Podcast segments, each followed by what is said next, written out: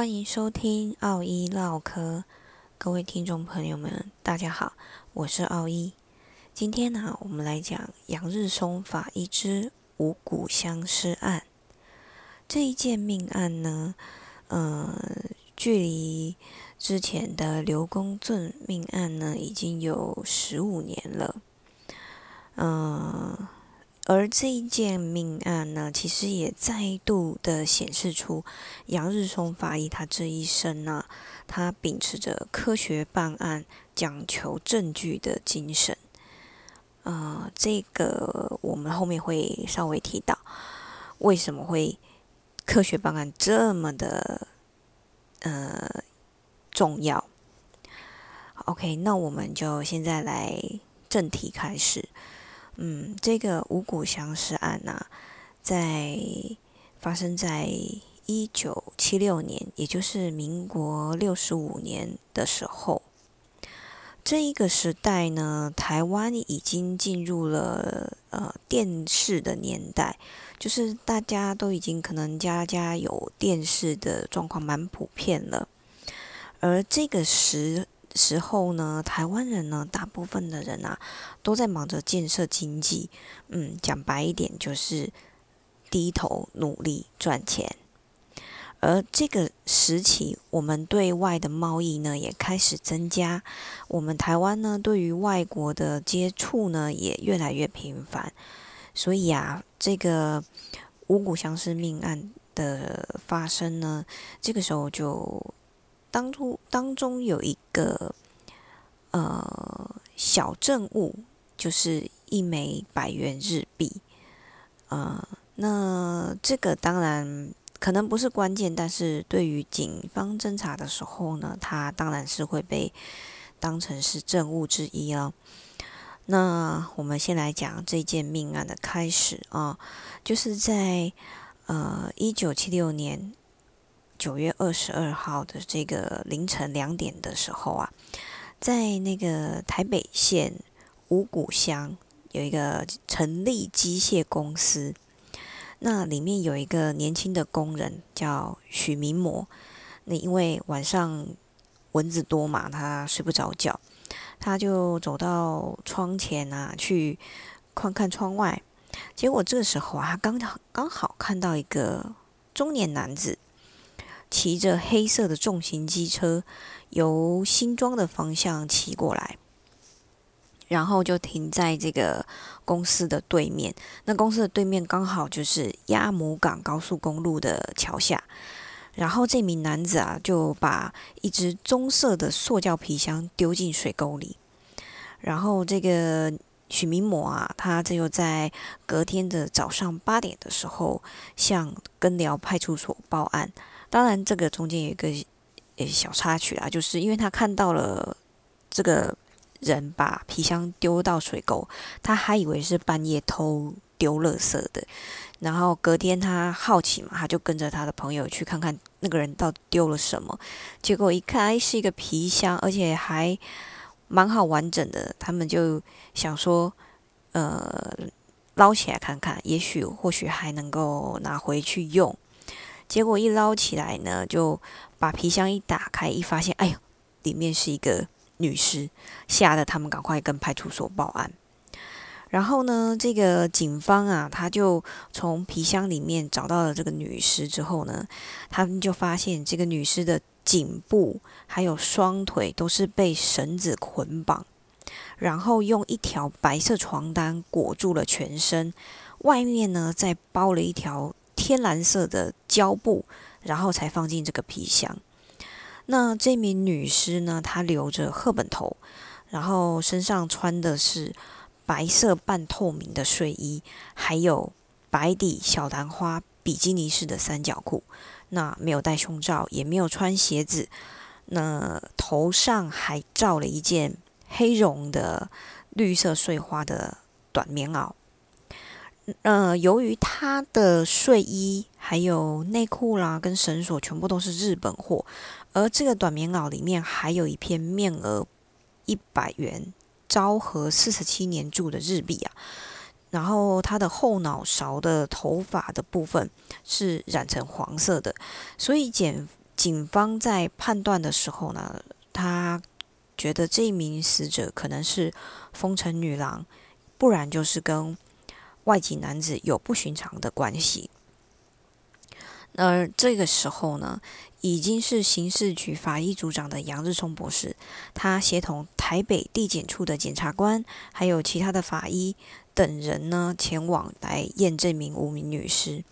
那杨法医他发现啊，这名死者的生前曾遭受过猛烈的殴击，造成他的眼部裂伤、鼻骨歪塌。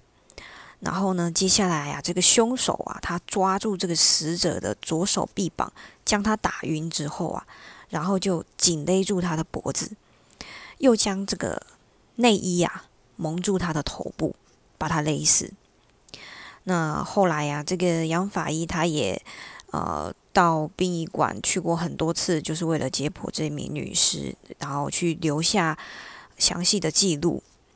那几个月之后呢，因为这个案情进入焦灼状态嘛？因为那个时候，当然电视时代，当然资讯可以算是开始发达了。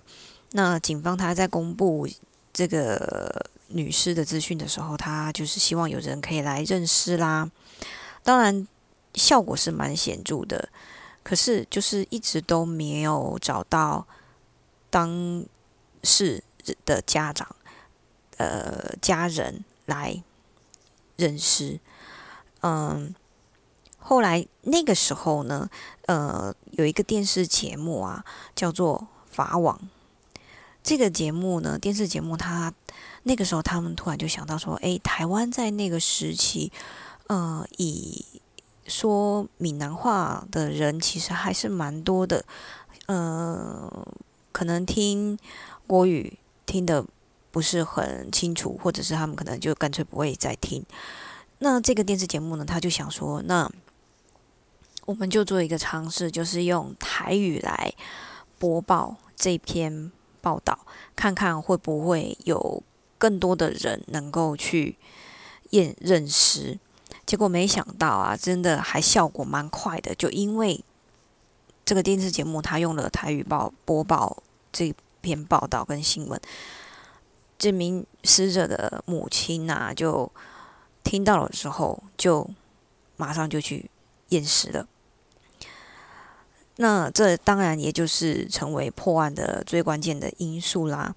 还有再加上杨日松法医所做的记录，并且经过当时还有个另外一名也很有名的法医叶昭曲博士的一同检验，然后这个五谷相似命案呢。他其实警方啊，其实他为了破这个命案，他们下了很多的功夫，也用很多的心。当时那个时候啊，技术人员他们呢，就是有用科学仪器把这个捆尸的绳子啊，去检测，说，诶，这个绳子有用多少的。多少只麻纱，还有这个裹尸的塑胶布是什么机器制造的？还有装尸体的皮箱是哪一家的公司产品？都调查的一清二楚。虽然这跟后来的破案关键没有太多的直接关联，但是可以看得出来，呃，当时台湾警方呢也是累积了多年的办案经验，已经开始具备了科学办案的雏形了。嗯。但比较可惜的是，就是这个五果相似命案啊，中间有一个败笔，就是他警方呢，他根据这个皮箱里面有用奇异笔墨水写的“呃，高雄市中山路秀美小姐”字样，他就认定这名死者名为秀美。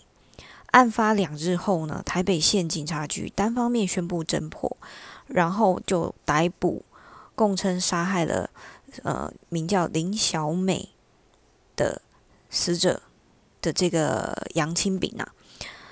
可是支援这件案件的刑事警察局却认为，哎，时机尚未成熟啊。可是所以后来呢，这个。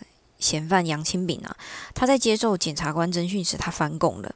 他说，警方办案的时候刑求了他，而这个事件随随着这个案情真相大白，才发现是另有真凶啊！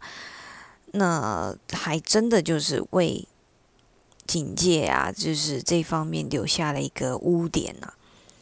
因为当时那个年代，其实行球好像真的蛮盛行的，而且好像最常听说的就是哦，可能用纸还是毛巾。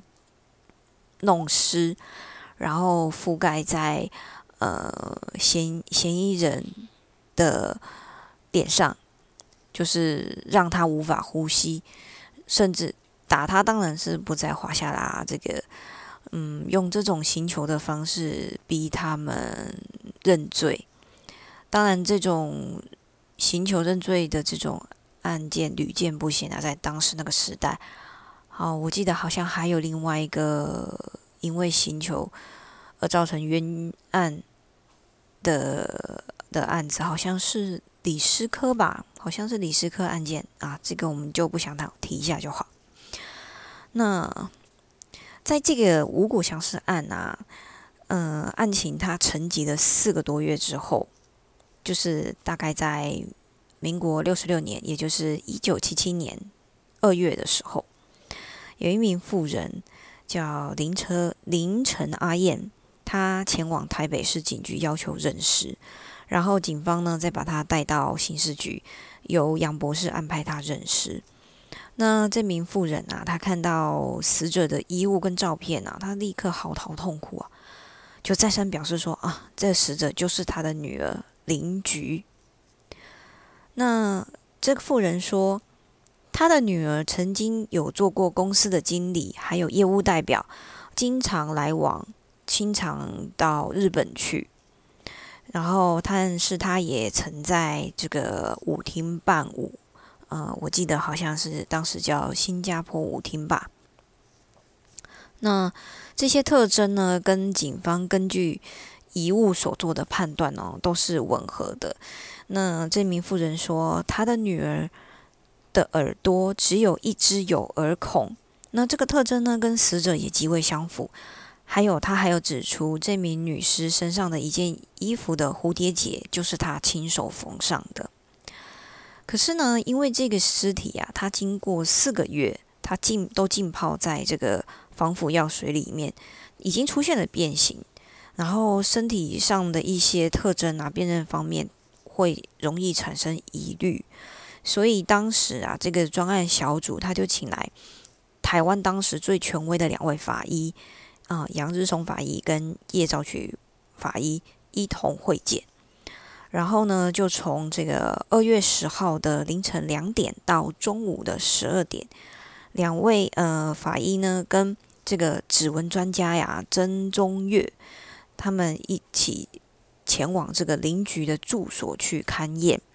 然后呢，到现场去采这个指纹跟毛发，那检验结果呢，就是跟相尸案的死者是相同的。OK，但是，嗯，到了这种地步，大多数的人都已经认定，就会去认定说，哦，这个死者就一定是邻居了。但是杨日松法医他却认为说，嗯，死者是邻居的可能性已经高达了百分之九十九。但仍需保留百分之一，所以还不能够去完全宣布。因为啊，这个死者啊，他被发现的时候，死亡时间他已经超过了一个一个礼拜了。法医他没有办法从身上抽出血，只能从死者的这个毛发跟皮肤化验出血型为 O 型。但是尽管如此，这个可能从法医学的角度来看。证据能力还是很薄弱的，所以，嗯，到了这个三月十一号的时候，叶昭曲博士啊，他取下死者的内脏跟骨头，用当时最先进的方法去化验这个血型，结果得到的结果也是 O 型。那办案人员呢，他也在邻居留在家里面的衣服上找到一根头发，哦，这个时候这根头发。真的是珍宝啊！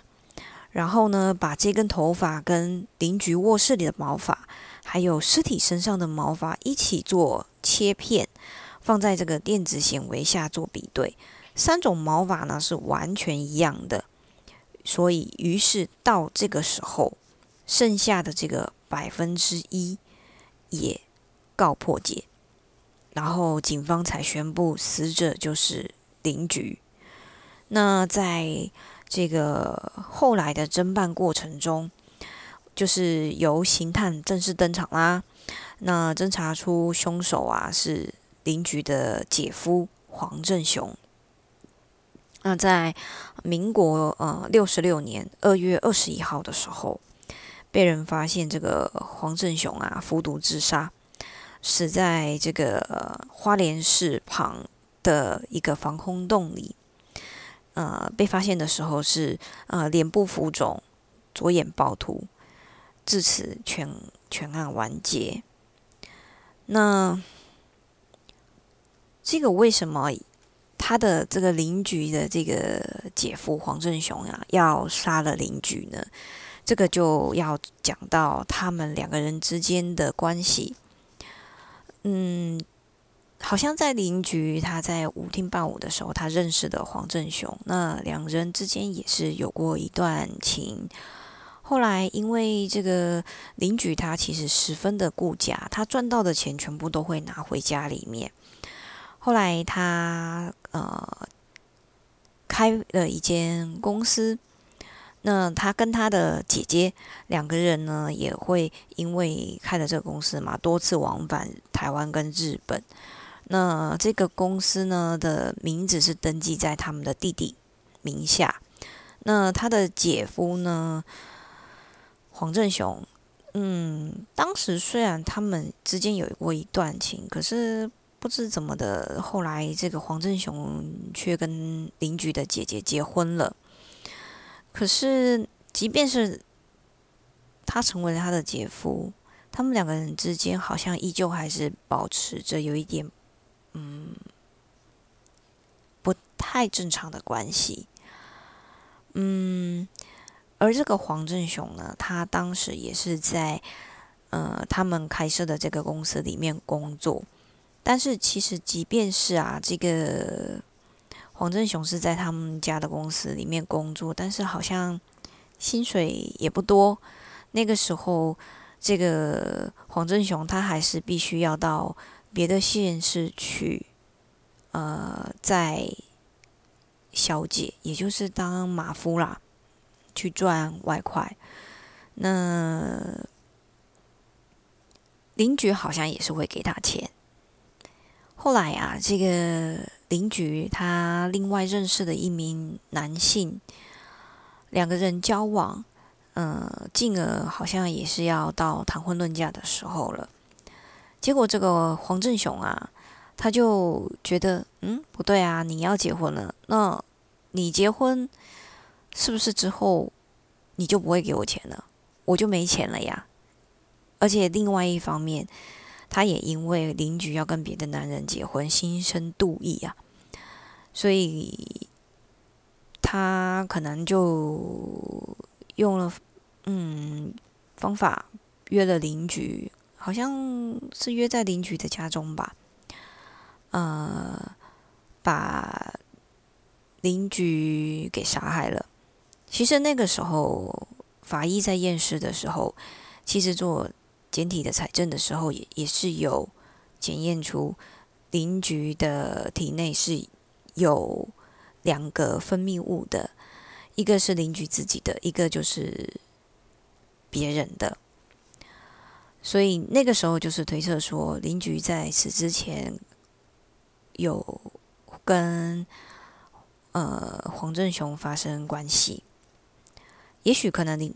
黄振雄他就是用这种方式吧，跟邻居说：“嗯，反正你要结婚了，那我们为了结束这段关系，我们就呃来最后一次当做正式的分手吧。”那可能就是当下可能细节是什么，其实现在也无从考证了，因为黄振雄他毕竟已经自杀了嘛，没有人有办法证实。那时候可能警方推测的时候，也许当时有发生口角，黄振雄可能失手杀了他，或者是原本就预谋要把他给杀了。嗯，而事情败露之后，这个黄振雄原本是逃的、逃亡的，甚至还逃到别的县市，然后还有请他的朋友帮他变卖一些饰品做逃亡的路费。但是因为这件事情闹得太大了，全台湾的警方都在追起他，他可能觉得自己逃不掉了。所以才选择在花莲市的这个一个防空洞里面，好像是据说是喝了农药自杀吧。那被人家发现之后，这个呃黄振雄的尸体啊，其实最后啊也是由杨日松法医亲自去验尸，并且做了详细的记录的。嗯。这件案件呢，其实当中可能就是有一些嗯插曲吧，小曲折。但是其实呢，最重要的就是当时那个时候，警方寻求杨清炳这件事情。这个当然就是一个案外案了。你说为什么人家会说为什么你杨清炳你要认罪？你明明就没有杀人，你为什么要认罪？对不对？那杨清敏他跟这个所谓的杨呃呃这个什么小美，其实也是有一番的纠葛的。这个大概就是他们两个之间吧，嗯，好像就是起了争执，然后杨清敏不知道是不是对他动了手。他以为他失手把他打死了，结果后来警察抓了他。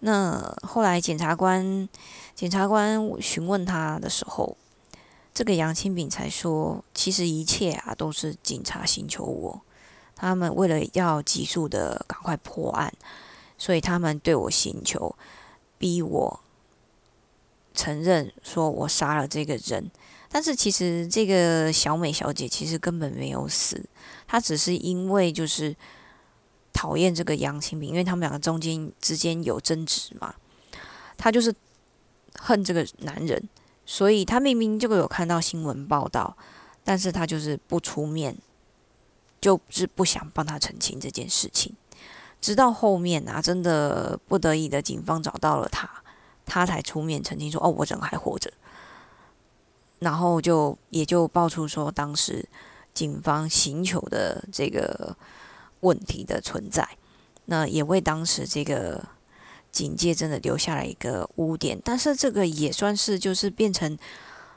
呃，之后警察办案的时候呢，真的是要照像杨日松所讲的，一定要去科学的。办案科学查证，对不对？而且你一定要讲求证据，不是用寻求的方式。这个也算是一种里程碑吧。所以真的是有的时候就是，嗯，这个可以说是前人种树，后人乘凉吗？这个 成语用在这个地方好像也不太对。但是真的是也是也可以说是就是。有了别人的牺牲，才有后面的人的享受嘛，是吧？哎，越说越难听了，真的是。OK，今天的五谷相思案呢，就说到这里。那么下一次我们来讲江子翠吧，江子翠分尸案也是当时很轰动的一件案件。